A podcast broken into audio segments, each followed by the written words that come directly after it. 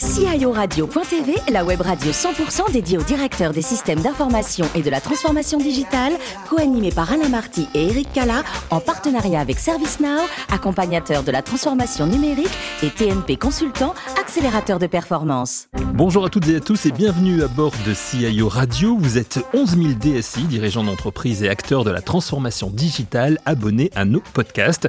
Merci d'être toujours plus nombreux à nous écouter chaque semaine. Et bien sûr, vous pouvez réagir sur nos réseaux sociaux et notre compte Twitter CIO Radio-du-Bas TV. J'ai le plaisir d'avoir à mes côtés pour co-animer cette émission Véronique Ricoben-Mira, directrice des équipes avant-vente pour ServiceNow France. Bonjour Véronique. Bonjour. Merci et bienvenue dans, dans ces émissions CIO. Merci de m'avoir invité. Guy Le Turc est présent bien évidemment, directeur général de TNP Consultant. Bonjour Guy. Bonjour. Ça va en pleine forme? En forme. Nous avons le plaisir, Véronique Guy, de recevoir aujourd'hui euh, par téléphone depuis Montpellier Clément Bernard, vice-président en charge du Centre d'innovation digitale de CGI France. Bonjour Clément. Bonjour. Merci, de nous faire le plaisir d'être d'être avec nous pour euh, pour évoquer justement euh, CGI, vos fonctions chez CGI. Mais dans un premier temps, si vous le voulez bien, on va parler de votre parcours. Vous êtes né le 17 mai 1976 à Versailles. Niveau formation, vous avez fait un MBA dans la finance et vous choisissez de le faire en Australie. Alors double question pourquoi la finance et pourquoi partir aussi loin pour parfaire votre diplôme? Alors je vais commencer par la deuxième question. Elle est peut-être plus facile que la première. Euh, sur la deuxième, donc bah, l'objet de l'envie de, de découvrir de nouveaux horizons, sortir un petit peu des, frontières de la France. Et tant qu'à faire ça, euh, le faire loin avec une, envie de grands espaces. Voilà pour euh, l'Australie et pour la finance, euh, un choix généraliste.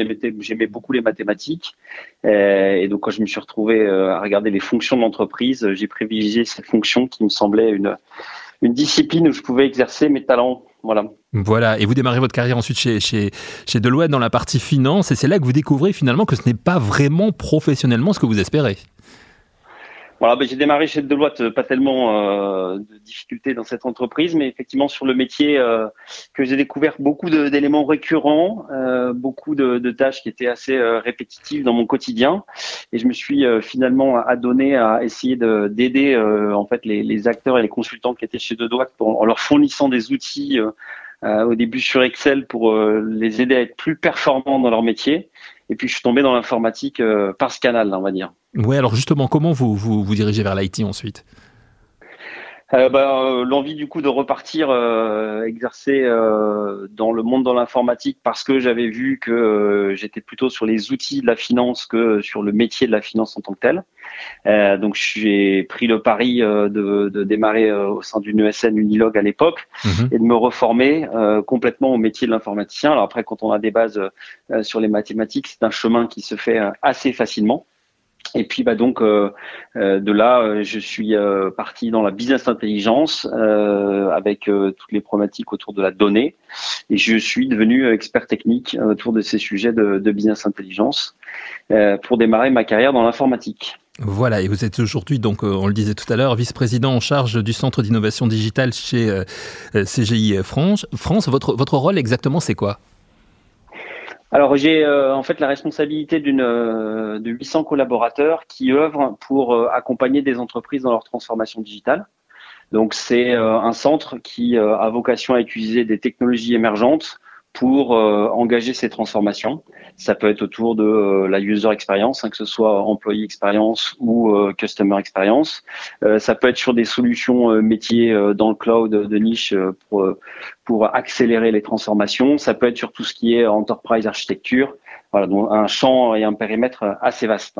On va entrer dans le détail, si vous le voulez bien, avec Véronique et avec Guy, qui ont, je le sais, des questions à vous poser. Qui commence? Véronique, Guy? Alors Clément, quelles sont les, les, finalement les, missions, les, projets que vous menez qui, qui sont éligibles à votre centre d'innovation digitale? Alors on a on a défini en fait un portfolio euh, de, solutions euh, qu'on fait vivre chaque année, hein, puisqu'on on a une supply chain de l'IT qui s'organise et donc euh, ce qui est émergent un jour ne l'est plus le lendemain. Et on a ensuite capitalisé sur notre connaissance sectorielle pour nous approprier ces solutions et du coup avoir des niches sur lesquelles on se positionne. pour donner des exemples concrets. Euh, par exemple, sur tous les sujets d'automatisation, on voit qu'il y a des nouveaux nouveau trigger, nouvelle rupture technologique avec l'intelligence artificielle qui permet euh, d'aller dans le bout de, de, traitement des chaînes d'automatisation.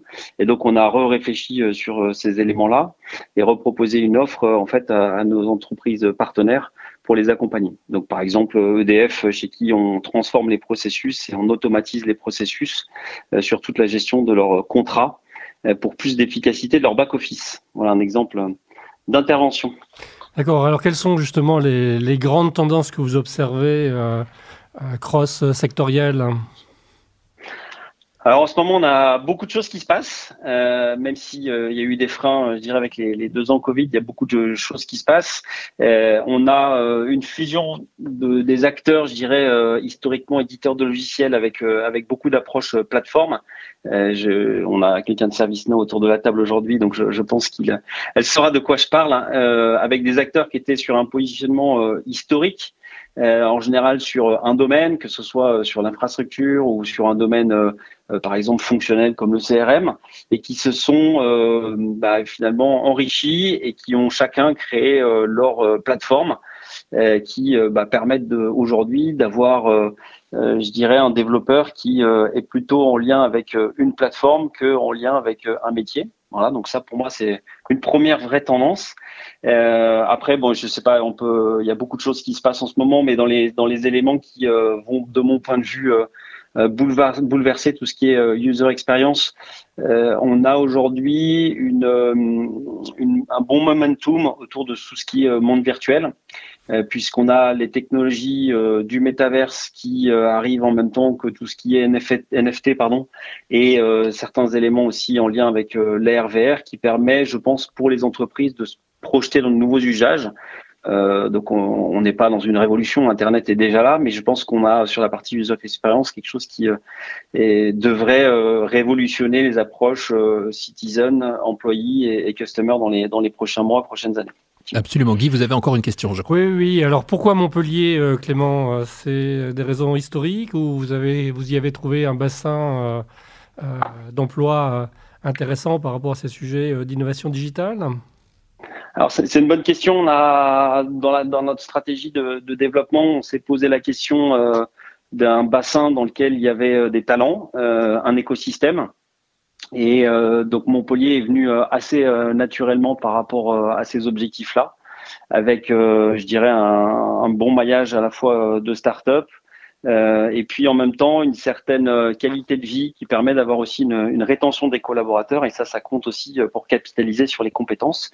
Voilà, on a fait une forte croissance et donc pour être transparent, on a aussi ouvert des antennes du centre d'innovation digitale à Rennes, à Toulouse et à Paris. voilà, donc aujourd'hui on a à peu près la moitié de l'effectif qui se trouve à Montpellier. Vous l'avez évoqué Clément il y a quelques instants, Véronique euh, Rico-Benmira de, de ServiceNow a aussi des questions pour vous. Oui, tout à fait, merci beaucoup. Donc justement par rapport à l'attraction des, talents, j'aimerais comprendre euh, justement votre stratégie. Donc sur, euh, bien sûr, bâtir un centre d'innovation, c'est toujours très attractif, mais qu'est-ce que vous mettez exactement en place, hormis le fait que vous êtes dans une très belle région? Euh, alors, il y a, y, a, y a, deux choses, mais vous parlez d'attractivité des talents, mais ce qu'on travaille, euh, c'est deux éléments. C'est euh, en amont, c'est sur euh, la fidélisation des collaborateurs, parce que beaucoup d'entreprises euh, se posent des problèmes sur le recrutement, mais, mais parce qu'elles vivent un, turnover important. Donc, on, on travaille énormément sur l'environnement de travail du collaborateur. Euh, on essaie de mettre en place euh, des pratiques, euh, je dirais, innovantes dans le, dans le management, avec par exemple le Shadow Committee où on implique des collaborateurs dans la vie de l'entreprise.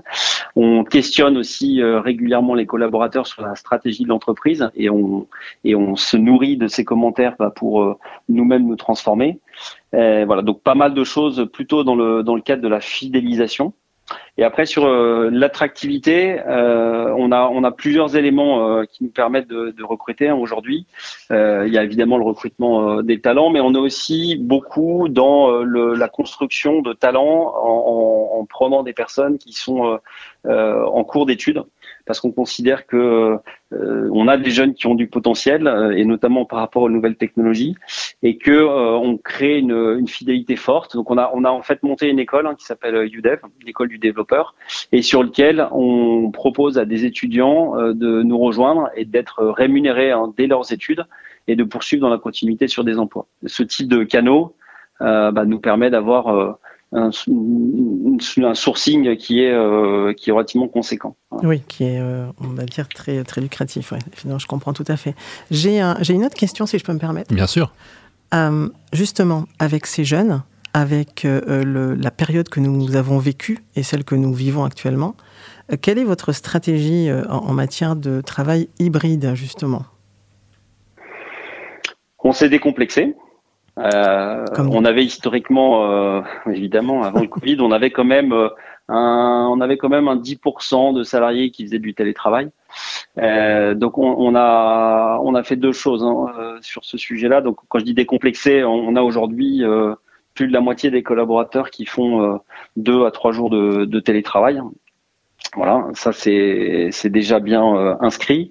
Et du coup, on a travaillé à la fois sur bah, tout l'équipement euh, des collaborateurs pour que euh, à la fois chez eux euh, et dans l'entreprise le, le, cadre fonctionne.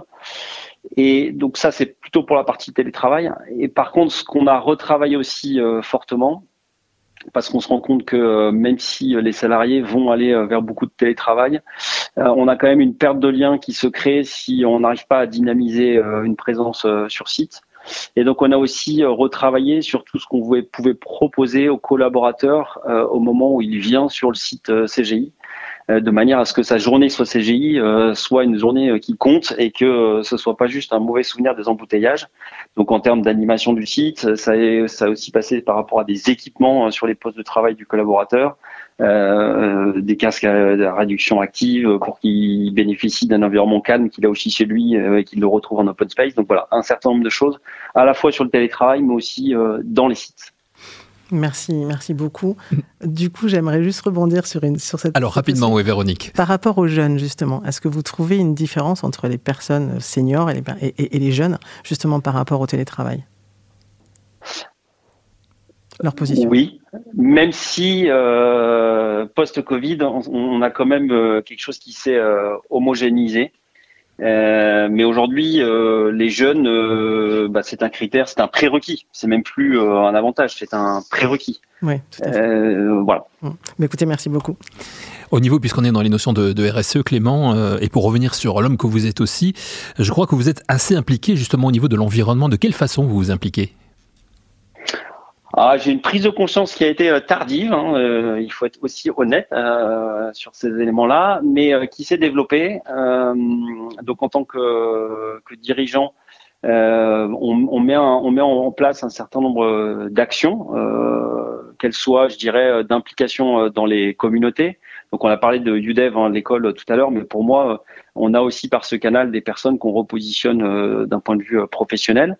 On a aussi euh, bah, tout un tas d'associations avec lesquelles on travaille pour bah, quelque part aider, je dirais, les, les, les écosystèmes locaux. sur la partie, je dirais, plutôt de l'impact digital, hein, parce qu'on sait que le digital aujourd'hui, c'est ce qui pollue le plus, même devant le transport aérien. on a aujourd'hui monté des formations qu'on déploie euh, auprès des salariés massivement sur euh, le numérique responsable. On a notre part de responsabilité et évidemment un code qui est bien pensé, bien factorisé, euh, au-delà d'être performant, bah, permettra d'être performant énergétiquement. Voilà, donc c'est un, ensemble de sujets. Je vais pas tous les détailler là, mais en tout mhm. cas. on parlait des jeunes hein, juste avant. je pense qu'aujourd'hui, la question du sens, et euh, s'assurer qu'on rentre dans une entreprise euh, qui sait traiter ces sujets-là euh, proactivement plutôt que de les subir est important. Donc CJ a un, engagement d'être carbone neutral d'ici 2030 et on sait que c'est des marges d'escalier qui vont se franchir d'ici là. On essaie d'être concret au fur et à mesure pour que ça soit visible des salariés et, et de nos partenaires. Et vous, à titre personnel, vous avez décidé de... Vous aimez les voyages, mais vous avez décidé de voyager moins loin, justement voilà, je vois, je vois que vous avez retenu ça. Euh, oui, oui, bah, à titre personnel, effectivement, bah, moi, je prenais beaucoup l'avion dans le cadre professionnel. Euh, je prenais beaucoup l'avion, même euh, long courrier dans le cadre pro perso. Et oui, c'est des choses que je, je ne tends à plus faire, effectivement. Donc, je, prends le train, ça prend plus de temps, mais on, travaille aussi plus sereinement. Et on a au moins l'esprit d'entrée tranquille par rapport à ses propres objectifs-là. Voilà. Et quand vous n'êtes pas Clément, vice-président de, de, CGI, vous êtes un adepte du bricolage aussi. Et vous aimez la lecture. Vous avez peut-être un, livre à nous conseiller, là, euh, pour, euh, pour nos auditeurs? Euh, alors moi, c'est surtout bricolage et pas la lecture, mais je, je vais quand même vous donner un livre euh, qui m'a euh, qui m'a marqué. Euh, le monde sans fin. Donc, euh, je parlais de, de, prise de conscience écologique. C'est un livre que je, enfin, c'est une bande dessinée plus plus précisément hein, qui reprend en fait toute la pensée de, de Jean Covici et qui bah, permet de, je pense, d'éclairer tout un chacun sur cette prise de conscience écologique. Donc, je le recommande fortement. Voilà, un bon conseil, une belle conclusion pour cette émission. Merci beaucoup Clément d'avoir participé. Merci également à vous Véronique et Guy. C'est la fin de ce numéro de CIO Radio. Retrouvez toute notre actualité sur nos comptes Twitter et LinkedIn. Et rendez-vous mercredi prochain à 14h précise pour accueillir un nouvel invité. Merci beaucoup Clément. L'invité de la semaine de CIO Radio.tv, une production B2B Radio.tv en partenariat avec ServiceNow, accompagnateur de la transformation numérique et TNP Consultant, accélérateur de performance.